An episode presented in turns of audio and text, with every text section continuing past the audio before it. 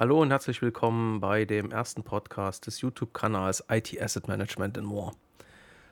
Der Podcast dient im Wesentlichen dazu, das, was auf dem YouTube-Kanal ähm, an, an Themen, an Methoden, an Konzepten vorgestellt wird, so ein bisschen mit einer praktischen Note zu würzen und doch den ein oder anderen Erfahrungsbericht dann zu teilen.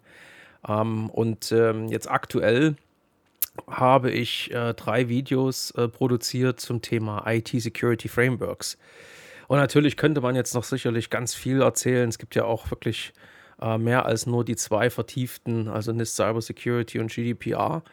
Ähm, ja, und dann natürlich hat man dann noch mehr Methodik und noch mehr Konzept. Ähm, meine Erfahrung zeigt natürlich, ähm, dass es wichtig ist, einerseits solche Frameworks zu haben, weil sie dienen ganz klar als Orientierungspunkt, ähm, geben auch denjenigen, die es implementieren, halt immer auch äh, eine klare Richtschnur, was noch zu tun ist, äh, wo jetzt noch vielleicht Elemente fehlen. Ähm, sie dienen im Einzelnen auch der Begründung gegenüber dem Management, warum man Geld braucht für das ein oder andere Thema. Ähm, sie ermöglichen letztendlich auch innerhalb der Organisation einen Vergleich. Also ja, es wird ja gegebenenfalls in Phasen ausgerollt. Ja. In dem einen Land fängt man an und in dem anderen hört man auf. Und man kann auf dem Weg immer noch mal schauen, wo ist man jetzt grundsätzlich. Ja. Also das ist das Thema Orientierungspunkt und Richtschnur. Ähm, man ist damit vergleichbar, ganz klar, ähm, auch äh, mit anderen Unternehmen am Markt. Ähm, und natürlich, das habe ich versucht ja auch an dem einen oder anderen Beispiel schon aufzuzeigen in den Videos, ähm, hilft es auch gegenüber Kunden zu signalisieren, dass man sich um das Thema kümmert, dass man ähm, interessiert daran ist, natürlich die eigene IT so sicher wie möglich zu machen und wenn man eben selber IT-Dienstleister ist, dann die IT-Services für Kunden äh, na, so umzusetzen, dass auch für die Kunden die Nutzung dieser Services mit der größtmöglichen Sicherheit einhergeht. So weit, so gut. Ja. Und das ist jetzt sozusagen die, der Marketing-Teil. Und äh, insofern ähm, ist, ist natürlich jetzt ähm, da erstmal durchaus viel Positives. Auf der anderen Seite, äh, und jetzt kommen so ein paar, nenne ich mal, Anekdoten aus den, ähm, aus den letzten Monaten, äh, wo ich selber dann für Unternehmen dann auch ähm, mithelfen durfte, solche Frameworks entweder so, nennen wir es mal, zusammenzustellen oder dann eben tatsächlich auch bei der Implementierung mitzuhelfen. Ich glaube, ähm, bevor man sich entscheidet, welches Framework es sein sollte, sind ein paar Dinge wichtig. Und wenn die fehlen, ähm, kann das Ganze leider dann auch, ähm, ja, na, zu einem Ergebnis führen, aber es ist vielleicht nicht das unbedingt äh, ursprünglich gewünschte und äh, geplante. Zunächst braucht es eine ganz klare IT-Security-Strategie. Jetzt könnte ich natürlich jetzt noch weiter ausholen und sagen, ja, die basiert letztendlich auf der grundsätzlichen IT-Strategie und die basiert wiederum auf der Unternehmensstrategie. Soweit will ich gar nicht gehen. Aber es braucht eine klare IT-Security-Strategie. Und das fängt ja schon damit an, dass man sich darüber klar wird, ähm, was sind eigentlich die schützenswerten ähm, Elemente innerhalb der IT-Infrastruktur. Also wo muss man ein gewisses Augenmerk drauflegen, weil es äh, ja, wenn es dann irgendwo tatsächlich ein Problem in diesen Bereichen gibt, eben zu einem faktischen Stillstand kommt oder gegebenenfalls kritische Daten verloren gehen. Na, also was sind eben diese Kronjuwelen, die Crown Jewels? Ich glaube, das ist ein wesentlicher Punkt innerhalb der IT-Strategie. Aber bis hin zu der Frage, wie sicher soll dann eigentlich die eigene IT sein? Ich meine, man kann sich natürlich komplett einigeln und ähm, lässt keinen mehr auf sein Netzwerk drauf zugreifen, äh, unterbindet faktisch jeden Datenaustausch. Das ist natürlich sicherlich ein Ansatz, aber ähm, in der heutigen Zeit, wo ähm, alle möglichen ähm, ja, ich sag mal, Prozesse in irgendeiner Form miteinander ver vernetzt sind, äh, man sich mit seinen Lieferanten und Kunden äh, immer stärker digital äh, vernetzt und Daten austauscht, ist der Ansatz noch nicht wirklich unbedingt zielführend. Heißt also, es braucht ein ausgewogenes Sicherheitsniveau. Und das gilt es eben in dieser Strategie auch festzulegen. Also nochmal, ich habe auf der einen Seite dann letztendlich ein Wissen darum, wo ich eben besonders schützenswerte Bereiche und äh, Elemente, Systeme habe. Ähm, ich weiß auch, welches Schutzniveau dann für diese Bereiche ähm, ja, wirken soll und erreicht werden soll.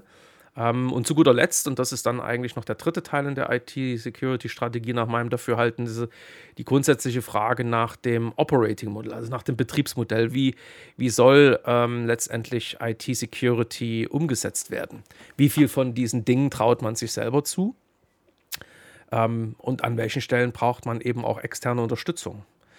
Ähm, und jetzt könnte ich natürlich noch ähm, als, als so eine Art weitere Ebene dann äh, darüber ähm, nachdenken als Unternehmen, wie sieht dann meine grundsätzliche IT-Security-Governance aus. Ja, also wenn ich dann am Ende ungefähr weiß, also das und das kann ich selber tun, um das gewünschte Schutzniveau für meine verschiedenen IT-Infrastrukturbereiche und Systeme zu realisieren, da muss ich mir natürlich dann zumindest für das, was eben in der Eigenverantwortung liegt, überlegen, wer soll das dann konkret tun.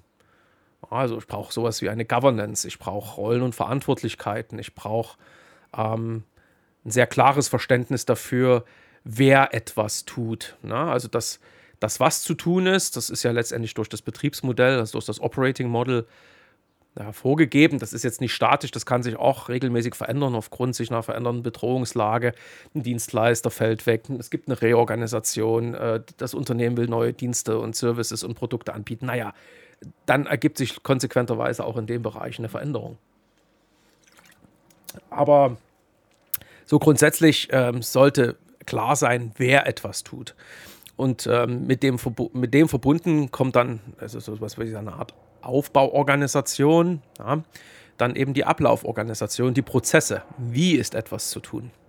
Und all diese Dinge müssen natürlich auch so definiert werden, damit am Ende für alle Beteiligten letztendlich, ja, ich sage jetzt mal, das Ergebnis eines Prozesses zumindest klar ist, vielleicht auch sogar die Herangehensweise, die die dahinterliegende Methodik, äh, die zu verwenden, äh, die zu verwendenden Vorlagen, Templates, Workflows, äh, Systeme, Tools und jetzt kommen wir schon wieder dann eben in Richtung Software. Ähm, all das müsste man eben in irgendeiner Form definieren. Und nochmal, die IT-Security-Strategie bildet eben das, das, das Dach darüber. Ähm, und meine Erfahrung jetzt, und das war jetzt eigentlich fast schon so, nennen wir es mal, lehrbuchhaft, einfach mal runter äh, gebetet, was, was, was, da, äh, was da normalerweise sich in irgendwelchen Konzepten wiederfinden würde, ist natürlich die Praxis in der Regel dann doch etwas äh, anders. Also meine Erfahrung zeigt ganz deutlich, ähm, wenige Unternehmen haben eine so ganz klare IT-Security-Strategie. Und das fängt schon eben mit diesen Punkten an, dass äh, viele Unternehmen gar nicht wissen, äh, welche Systeme sie im Einzelnen haben, wo die sich befinden, wer die verantwortet, wer darauf Zugriff hat. Ja, also äh, welches Unternehmen hat wirklich eine gute, gut meine ich in dem Zusammenhang verbunden mit so ähm, Adjektiven wie vollständig, aktuell, fehlerfrei, ähm, eine, eine Configuration Management Database, äh, wo dann, sag mal, die, diese ganzen Configuration Items, also Systeme, ne, mit ihren ganzen äh, Parametern entsprechend dokumentiert sind und hoffentlich vielleicht noch ein Asset Management System, wo dann letztendlich eben auch noch weiterführende Informationen mit dokumentiert werden und gegebenenfalls natürlich dann auch noch ähm, andere Systeme, ähm, Enterprise Architektur Management Tool, wo unter anderem dann auch Beziehungen zwischen den einzelnen ähm, Infrastrukturelementen, zwischen den IT-Systemen und Prozessen, zwischen äh, Systemen, Usern, Daten, am Ende die Bezüge dokumentiert sind. Also letztendlich ein, ein, eine Datenbasis, wo man auch sagen könnte, jo, wenn jetzt wirklich was schief geht, ich könnte dann also sehr, sehr schnell herausfinden, wo am Ende ähm, das Problem sich ähm, ja, gezeigt hat und wer dann dafür verantwortlich ist, wen ich hinzuziehen müsste, um das Problem zu beseitigen. Also ja, bis hin eben am Ende zum Aufbau von einem ähm, Incident Response Team, ja, damit ich dann eben auch wirklich alle relevanten Beteiligten dabei habe, vom äh, Administrator bis hin zum Business Process oder Application Owner und so weiter und so weiter. Also welches Unternehmen hat so eine Datenbasis und hält es und hält diese Datenbasis dann auch auf einem ähm, möglichst, ich hätte fast schon gesagt, tagesaktuellen Niveau. Naja, eigentlich ist das heute fast schon die Anforderung.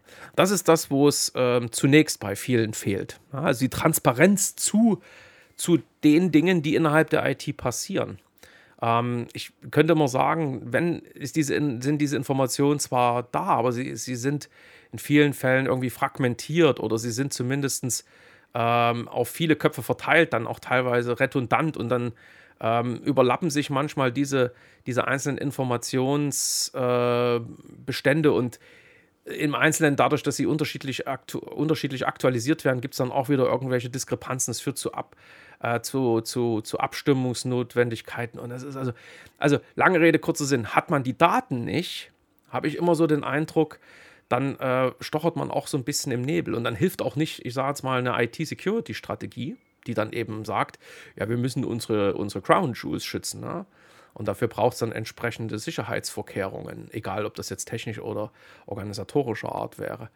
Ähm, also das ist das Erste, was, was ich glaube, was sehr oft fehlt. Ne? Also die, ähm, ja, die erforderliche Transparenz, die fehlt vielen Unternehmen. Und jetzt kommt ähm, aber als nächstes dazu, und ähm, diese Frameworks setzen natürlich darauf an, beispielsweise, jetzt nehmen wir mal NIST, ähm, dass man dann eben sagt, ja, also Nummer eins gibt, gibt eigentlich dieses Framework zum Beispiel ja vor, man muss sich um ein ähm, ja, um einen Prozess bemühen, der heißt dann eben Risk Assessment. Ja? Also der, das ist ein Prozess, der dann zum Beispiel eben dazu dienen soll, zu bewerten, ähm, wie kritisch ein System ist. Ja, so eine Art Business Impact Analyse sollte man dann machen. Ne? Also, so, äh, das gibt jetzt dieser Prozessform, also dieses Framework. Jetzt könnte ich natürlich sagen, also super, jetzt führe ich dieses Framework ein und etabliere diesen Prozess. Und da wirklich jetzt absolut erlebte Praxis, ja, dann habe ich dann tatsächlich für ein Unternehmen ähm, eine, eine Richtlinie geschrieben ähm, und in, in, im Klein-Klein wirklich definiert, wie eine Business Impact Analyse äh, durchzuführen ist. Ja, also dann gibt es ja verschiedene Parameter, ja, also was weiß ich, welche Auswirkungen das eben auf die, ich sag mal, auf den generellen Betrieb hat, wenn das, wenn das System äh, nicht mehr verfügbar ist, welche finanziellen Implikationen sich daraus ergeben und ähm, welche Reputationseffekte damit ja vielleicht verbunden sind. Und kann man gegebenenfalls noch mehr Parameter finden. Ne? Und jetzt könnte ich eben hingehen und sagen, äh, wenn das System eben dann ähm, eine Stunde nicht verfügbar ist, dann ist das äh, vom Ausmaß her niedrig bis äh, hochkritisch. Ne? Und äh, wenn es eben einen Tag nicht verfügbar ist, genau das gleiche bis hin zu einer Woche. Ne? Daraus ergibt sich so eine Business ähm, Impact Analyse. Habe ich im Übrigen auch auf dem YouTube-Kanal äh, dazu mal ein entsprechendes Video aufgezeichnet. So, äh, jetzt hat man das alles schön in Prosa gefasst. Ich habe dann auch, glaube ich, relativ innovativ so ein bisschen ähm, abweichend von den klassischen ähm, Richtliniendokumenten, die es dann eben bei dem Unternehmen gab, das Ganze mal über so eine Resi-Logik abgebildet, also so Responsible, Accountable, Consulted und Informed, ähm, wo man letztendlich, ich sage es mal auch sehr bewusst, dann eben diese, diese ähm, Verantwortlichkeiten ähm, oder die Notwendigkeit zur Abstimmung oder zur äh, Information eben auch nutzt, um jeweils das einer Person oder einer Rolle zuzuweisen, um dann zu sagen, na, also jetzt in dem konkreten Prozessschritt, zum Beispiel eben ähm, bei der Frage, wer ist eigentlich für die Durchführung einer, so, einer solchen Business Impact Analyse verantwortlich, ja, dass man dann eben auch den Titel dahin schreibt. Also wie zum Beispiel eben, das ist jetzt der Business Process Owner oder der Application Owner, der kriegt das R oder meinetwegen sogar das A. Ja.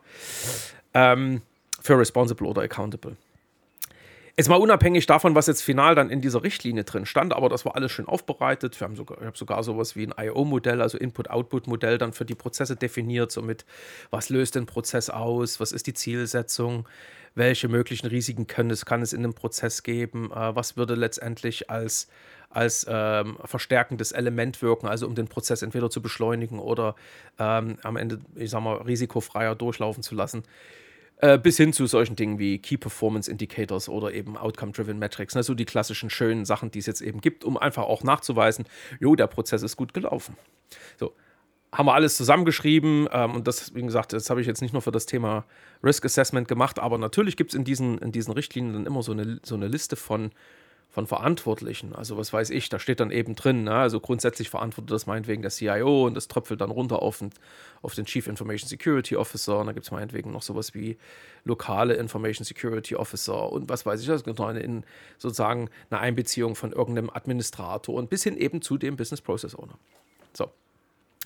Alles schön aufgeschrieben, das Dokument äh, ist, glaube ich, gefühlt äh, zwischen 20 verschiedenen Ansprechpartnern zirkuliert worden. Da gab es x verschiedene Abstimmungsrunden, alle haben da drauf geschaut und gesagt, endlich haben wir das mal. Ich meine, ich will mir jetzt nicht selber auf die Schulter klopfen, aber man kriegt so dieses Gefühl, ne? alle klopfen einem dann eben auf die Schulter und sagen, toll gemacht, ist total super, finden wir top. Ne? Ging hoch bis, weil ja alle solche, nennen wir es mal so Binding Documents, also alle, die so letztendlich einen, einen verbindlichen Charakter haben, die vielleicht ja sogar Bestandteil von einem Arbeitsvertrag werden, die müssen dann eben auch vom Management freigegeben werden, bis hoch meinetwegen auch, also das heißt hoch, eher parallel dann auch noch von den Sozialpartnern. Also, ähm, Moment, Schluck trinken. Mm. Und dann eben auch vom Betriebsrat und so weiter. Ne? Als, alle haben das gesehen und fanden das super. Gut. Dann ähm, haben wir dafür gesorgt, dass das Ganze veröffentlicht wurde. Und wie gesagt, das war jetzt nicht die einzige äh, Richtlinie, weil, wie gesagt, da ging es um die Einführung von NIST. Und in dem Zusammenhang habe ich dann eine Richtlinie geschrieben zum Thema Asset Management, zum Thema Training, zum Thema Disaster Recovery, zum Thema Disaster Avoidance äh, oder Business Continuity. Naja, also ein ziemliches Sammelsurium. Wer nochmal wissen will, was man da eigentlich alles äh, so an Richtlinien gegebenenfalls bräuchte, nochmal die Vertiefung zum Thema NIST anschauen. Da gibt es auch eine Tabelle dazu. Das sind so diese fünf Prozessbereiche und darunter so Einzelthemen. Und für die Einzelthemen, ja klar, dann gab es dann eben immer eine Richtlinie. So, und die ist jetzt am Ende, also die ganz, ganz klar, die zum Thema Risk äh, Assessment, die ist dann veröffentlicht worden. Und ähm, da gab es dann oder gibt es dann eben in vielen Unternehmen, und das war bei dem Unternehmen jetzt auch nicht anders, dann am Ende eine Webseite und da wird die dann hingelegt. Ja. So, und ähm, da lag sie dann. So, gut, jetzt gehen wir mal kurz mal eine Bedenksekunde hier. Also leider hat es äh, noch länger gedauert als diese Bedenksekunde, bis das dann irgendwann mal jemand aufgefallen ist, dass eigentlich niemand wusste, dass diese Richtlinie da lag. Na klar, gab es am Ende die Abstimmung mit dem Leadership-Team. Na klar, gab es die Abstimmung mit dem Security-Verantwortlichen. All das ist passiert, aber eine echte Kommunikation gab es nicht.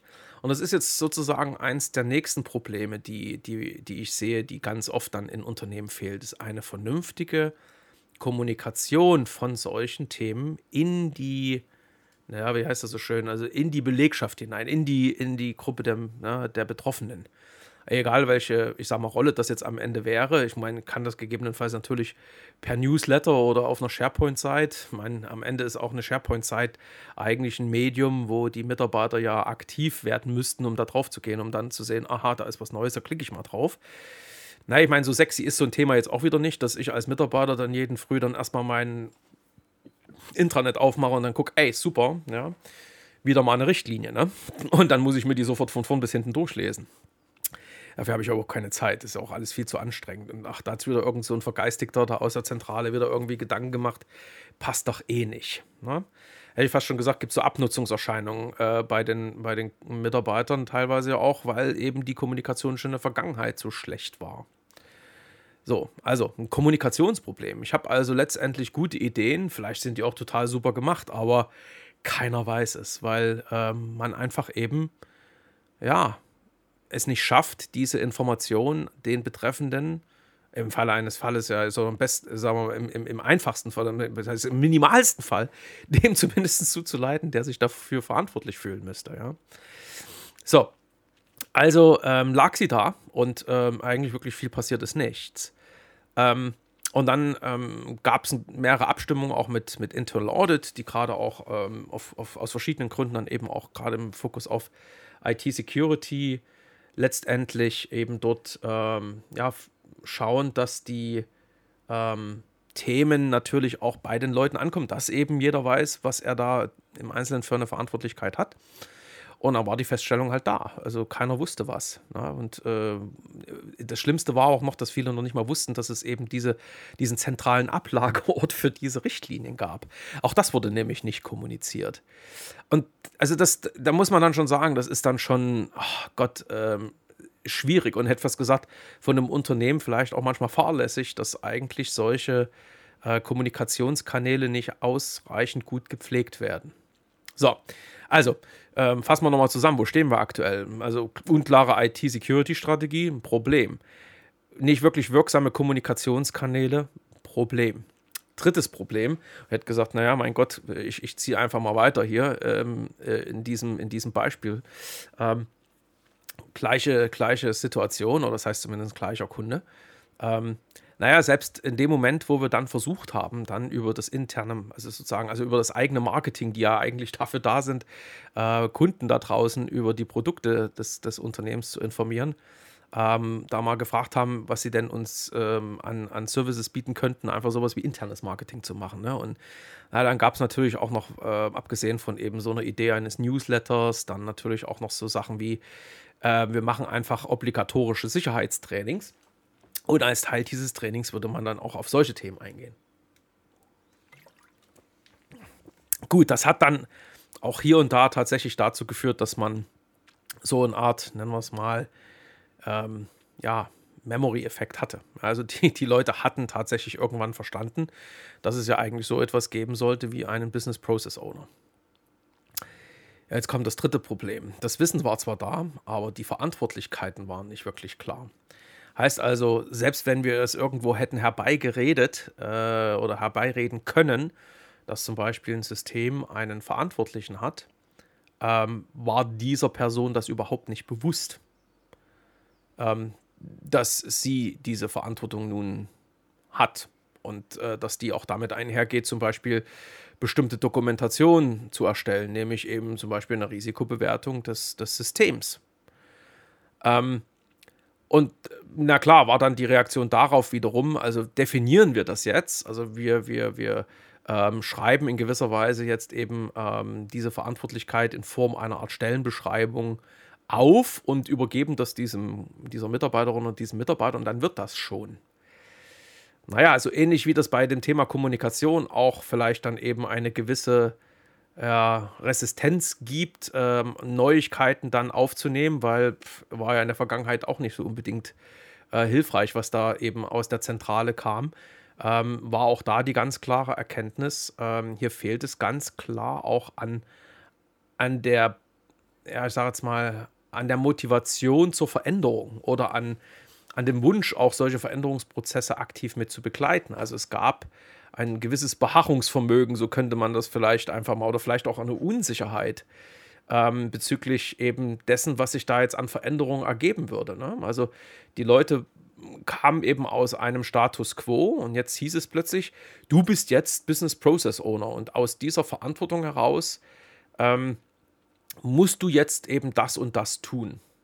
Und äh, jetzt ist das alles, ich sage jetzt mal, keine Rocket Science gewesen. Also zu bewerten, ob ein System beim Ausfall von einer Stunde, einem Tag oder einer Woche einen bestimmten Impact auf den Prozess hätte, das, ich glaube, da kann man mit gesundem Menschenverstand, ne, mein Lieblings, meine Lieblingsmethode, gesunder Menschenverstand, äh, eigentlich relativ schnell zu dem Ergebnis kommen, ob das jetzt kritisch, weniger kritisch oder gar nicht kritisch ist. Ja.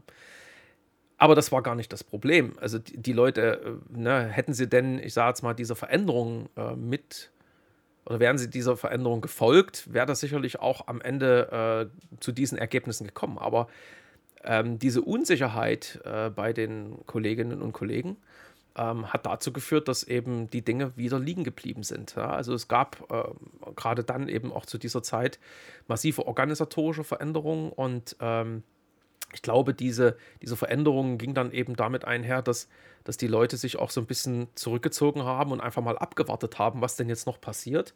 Und jede Aufforderung, äh, jetzt hier sozusagen ähm, Initiative zu zeigen und äh, die Dinge anzupacken und, die, na, und äh, sich jetzt zu kümmern, das, das bemerkte man so eine gewisse, eine, also wirklich so eine gewisse Zurückhaltung. Und das ist, glaube ich, so dieser, dieser dritte Punkt. Also ich brauche so, sozusagen ähm, den Wunsch zur Veränderung. Also diese, ich, ich, ich brauche diese Motivation. Also ich, ich will mit, ich brauche im Falle eines Falles dann eben auch diese Grundeinstellung äh, der Mitarbeiter, dass die bereit sind, solche Veränderungen mitzutragen. Ja. Und da, sagen wir mal ganz klar, also wenn, wenn die Dinge nicht fehlen, also ich habe weder eine klare IT-Security-Strategie, ich habe also auch vielleicht keine optimalen Mittel und Wege der Kommunikation, um solche Informationen auch an die Betreffenden zu bringen. Die könnten ja motiviert sein. Ne? Also lassen wir jetzt den dritten Punkt mal raus, wenn die motiviert sind, aber sie wissen nicht, dass sie es tun müssten, bleiben die Sachen ja auch liegen. Ne? Aber selbst wenn ich dann eben eine gute Kommunikation habe, die, die würde wahrscheinlich dann zwar bei den Leuten ankommen, aber dann landest du sozusagen im Kopf ähm, einer Person, die im Falle eines Falles gerade auf diesem Eingangskanal ähm, ja, irgendwas anderes hört, aber eben nicht die Stimme ähm, die dann äh, sagt, jetzt kümmere dich mal bitte um die äh, Risikobewertung deines IT-Systems so ungefähr. Ne? So, und ähm, das ist, glaube ich, der letzte Punkt, ähm, der, also das Thema Kommunikation. Ich glaube, das kann man am einfachsten heilen. IT-Security-Strategie, naja, so ähnlich wie ne, also Veränderung, ne, ist ja letztendlich auch die Neuausrichtung oder die, die, die, die Orientierung dessen, was man im Bereich Security macht für die nächsten drei bis fünf Jahre. Also auch das ist ja auch mit Veränderungen verbunden. Und gerade der letzte Teil, der ja dann eigentlich sozusagen die, die effektive Veränderung repräsentiert, ja, also wirklich so bis runter auf die operativen Prozesse, ähm, da braucht es dann eben diese, ich sage jetzt mal ja, diese diese Motivation, die Grundeinstellung, Veränderung zu durchlaufen, aktiv mitzugestalten. Und da glaube ich tatsächlich, haben viele Unternehmen mittlerweile echt äh, Herausforderungen. Und ich bin mir auch fast sicher, dass gerade jetzt die, die letzten zwei Jahre Pandemie da jetzt nicht unbedingt so hilfreich gewesen sind. Ja. Ähm, wenn man sich das mal so grundsätzlich überlegt, äh, sind, glaube ich, viele äh, Menschen da draußen, die einfach auch gewisse Zukunftsängste haben. Jetzt kommt auch noch der Krieg in der Ukraine dazu. Und das führt eben zu einer gewissen Zurückhaltung, also zu so einer Abwartung, also zu so einer Abwartungshaltung. Ne? Also mal sehen, was passiert. Warten wir noch mal vier Wochen, warten wir noch mal zwei Monate. Und wer weiß, bis dahin ist ja sozusagen, wer weiß, was bis dahin schon wieder passiert ist. Es ist interessant eigentlich, weil ich, ich, sehe das gerade bei großen Unternehmen und ähm, ich habe schon für viele Unternehmen gearbeitet. Also ich kann ja auch sagen, also ich habe äh, äh, vor mehreren Jahren auch mal bei der Deutschen Post gearbeitet und dann gab es immer so ein einen geflügelten Spruch ähm, des Sekretärs von dem Bereichsleiter. habe ich immer gedacht, äh, der sollte ja eigentlich immer hinter seinem Chef stehen. Und das war von mir aus gesehen sozusagen der Chefchef. -Chef. Und er hat immer gesagt, ja, oh mein Gott, nächste Woche treiben wir eine andere Sau durchs Dorf. Ne? Also das war so, so ein bisschen diese Einstellung, ach, lass die mal wieder reden, da passiert dann eh nächste Woche wieder was, dann ändern wir die Windrichtung oder ändert sich die Windrichtung, dann fliegen wir irgendwie woanders wieder lang. Ne? Also warum soll ich jetzt großartig da Zeit und Energie reinstecken? Bis nächste Woche ist das Thema eh wieder, wieder durch. Ne? Also so dieses, na, pff, lass mal mal lieber liegen. Ne? Und damit hat man natürlich echt ein Problem, gerade in der, in der Zeit heute, wo, ich sag mal nochmal, aufgrund einer veränderten Sicherheits- äh, Situation, einer Bedrohungslage eigentlich Unternehmen wirklich richtig aktiv werden müssten, um sich äh, vernünftig zu, schü zu schützen. Ne? Und ähm, das Beispiel, was ich gebracht habe, das, das, das betrifft ein Unternehmen, was jetzt, äh, glaube ich, schon, also das kann man jetzt wahrscheinlich für jedes andere Unternehmen auch äh, irgendwo als, als Beispiel ziehen, mehrfach wirklich auch angegriffen wurde und da auch wirklich Schaden entstanden ist. Und Schaden jetzt nicht irgendwie 5,80 Euro, ne? sondern da ging es wirklich ins Eingemachte. Da sind Daten verloren gegangen und standen Systeme über mehrere Tage nicht zur Verfügung. Das hat also tatsächlich richtig ähm, Geld gekostet. Ne? Und ähm, also jetzt, da gibt es, glaube ich, aber auch, also nochmal, bei dem Thema IT-Strategie, ich glaube, da kann man sich auch über externe Berater, kann man sich gut äh, helfen lassen. Und gut, ich meine, sollte eigentlich immer eine eigene Meinung haben, wo man mit Themen hin soll, aber manchmal fällt einem vielleicht ja nichts ein und dann ist es auch gut, wenn man mal einen externen Dienstleister dabei hat. Thema Kommunikation, ja, selbst das könnte man auch, äh, ich sag mal, mit, mit mit ein bisschen guten Willen und ähm, na, Pack an Mentalität kriegt man das gegebenenfalls auch selber hin. Letzteres ist schwierig. Also gerade so Veränderungen in Organisationen, ähm, gerade wenn das eben, wenn man so dieser, dieser Wunsch der Veränderung dann von dem alten Management kommt, was ja vielleicht, Entschuldigung, manchmal auch die Ursache der, der aktuellen Situation ist, fehlt es dann vielleicht auch hier und da an Glaubwürdigkeit für diese Veränderung. Ne? Ja, ich weiß nicht, was da jetzt wirklich ein guter Impuls wäre, um dieses Problem zu zu lösen, also die Ursache dieses Problems zu lösen, ne? was ja so ein, sagen wir fast schon so ein Mindset-Thematik ist, also so diese, diese Grundeinstellung. Also ich, ich glaube, das ist dann eben äh, maximal dann so zu lösen, dass man vielleicht dann eben auch frisches Blut mal aus dem Markt zieht, äh, in die Teams reinpackt, jetzt vielleicht nicht unbedingt in der Führungsverantwortung, weil das wird vielleicht auch manchmal so als, als, als unfreundlicher Eingriff in die Organisation gewertet. Ne? Also nach dem Motto, jetzt blockiert man auch noch meine persönlichen Entwicklungspfade aber trotzdem ab und zu mal tatsächlich doch ein bisschen Personal zu wechseln, um ähm, frischen Wind reinzubekommen. Also Menschen, die dann vielleicht noch nicht in diesen althergebrachten Konventionen denken und dort eben dann auch eine Veränderung mittragen wollen und dabei vielleicht dann auch die, nennen wir es mal, die bisherigen Platzhirsche mitziehen. Ja? Und die, die vor allen Dingen dann vielleicht ja auch bremsen ähm, und äh, vielleicht ja auch so einer Veränderung so kritisch gegenüberstehen, vor allem wenn sie dann vielleicht auch Meinungsführer sind, ähm, dass man sich dann auch von denen gegebenenfalls trennen muss. Und natürlich könnte ich jetzt hingehen und sagen, okay, dann nimmt man auch noch ein paar externe mit dazu, weil Gut, die sind ja sowieso sehr konventionsfrei, sind immer zielorientiert. Ne? Also wenn ich einen Auftrag kriege, marschier los und in zwei Wochen bist du dort und dort mit dem Ergebnis, dann geht's halt los. Wenn ich mich dazu verpflichte und Geld dafür bekomme, dann ist das für mich ein Auftrag. Ne? Und dann wird halt losgezogen. Ne? Ähm, ich sage mal so, ich kriege halt kein Geld, wenn ich den Auftrag nicht erfülle. Ein Mitarbeiter wird immer noch sein Gehalt beziehen. Ne? Also kann so ein externer natürlich auch noch ein geeigneter Impuls sein. Ne? Aber ich glaube, das, das Letztere, das lässt sich nicht so schnell lösen, weil das ist manchmal auch ein kulturelles Thema. Und dann muss man immer schauen, ob ein Unternehmen, äh, ich sage es mal, eben auch eine, eine passende Kultur hat und so eine Kulturveränderung zu begleiten von außen ist sicherlich machbar, aber das braucht eben auch seine Zeit. Aber wenn man es halt nicht macht, ändert man aber auch nichts. Ne? Das wäre jetzt das Gleiche, wenn ich sage, auch all das ist anstrengend und all das kostet Zeit und kostet ja vielleicht gegebenenfalls auch Geld. Ähm, soll jetzt nicht der, äh, wiederum sozusagen genau das gleiche Argument sein, was dann inner, interne Mitarbeiter ziehen, um eben auch sich nicht selber ändern zu müssen. Ja? Aber ich glaube, da, da, muss man immer mal schauen, was da wirklich ein guter An An Anknüpfungspunkt ist. Aber wenn halt diese Dinge fehlen, dann kann ich noch so ein schönes IT-Security-Framework haben. Dann kann sich das einer an die Wand nageln und ähm, kann dann meinetwegen, gibt ja zum Beispiel auch ISO 27001, kann sich danach zertifizieren lassen. Hm. Und äh, ich bin selber auch ähm, innerhalb der ISO, in der Arbeitsgruppe für die ISO 19770. Also ich, ich weiß, dass diese Normen alles andere als unbedingt jetzt total praktikabel sind. Ja? Also das ist alles auch ein bisschen Theorie. Ja? Aber nichtsdestotrotz, man macht es dann halt und was macht man äh, oder warum macht man es? Nicht, weil am Ende wirklich das jetzt einen echten Mehrwert für das Unternehmen bringt, weil man am Ende nur diese Plakette an die Wand nageln will oder die Urkunde, um damit Kunden zu sagen, hey, ich kann's. Wenn man dann letztendlich mal diese, hinter diese Urkunde schaut, dann sieht man eben, ne, dass sich da, ich sag's mal, leider eben leerer Raum bei vielen Unternehmen befindet. Ne? Ich will das jetzt nicht so schlecht reden. Ne? Also nochmal, die, diese, diese Frameworks haben ganz klar ein Ziel, die haben einen Wert aber sie müssen eben auch, ähm, sagen wir mal, dann tatsächlich auch ähm, so eingeführt werden, dass sie wirklich Bestandteil der, ja, der Kultur werden. Ja? Also, dass, dass Mitarbeiter final verstehen, wie wichtig es ist, sich hier eben entsprechend sicher zu verhalten dass es äh, eben nicht normal ist auf eine E-Mail, wo drin steht, Sie haben 50.000 Euro im Lotto gewonnen, klicken Sie bitte auf diesen Link, dass man dann da drauf klickt, sondern dass die Leute genau wissen, das ist jetzt was Falsches, das tue ich jetzt nicht. Oder dass ich eben nicht einfach meine Zugriffsdaten mit jemand anderem teile oder einfach Sachen aus dem Netzwerk vom Unternehmen runterlade. Dass es also wirklich für, für, ne, also für normal angesehen wird, sich so zu verhalten, wie das Framework es auch vorgibt.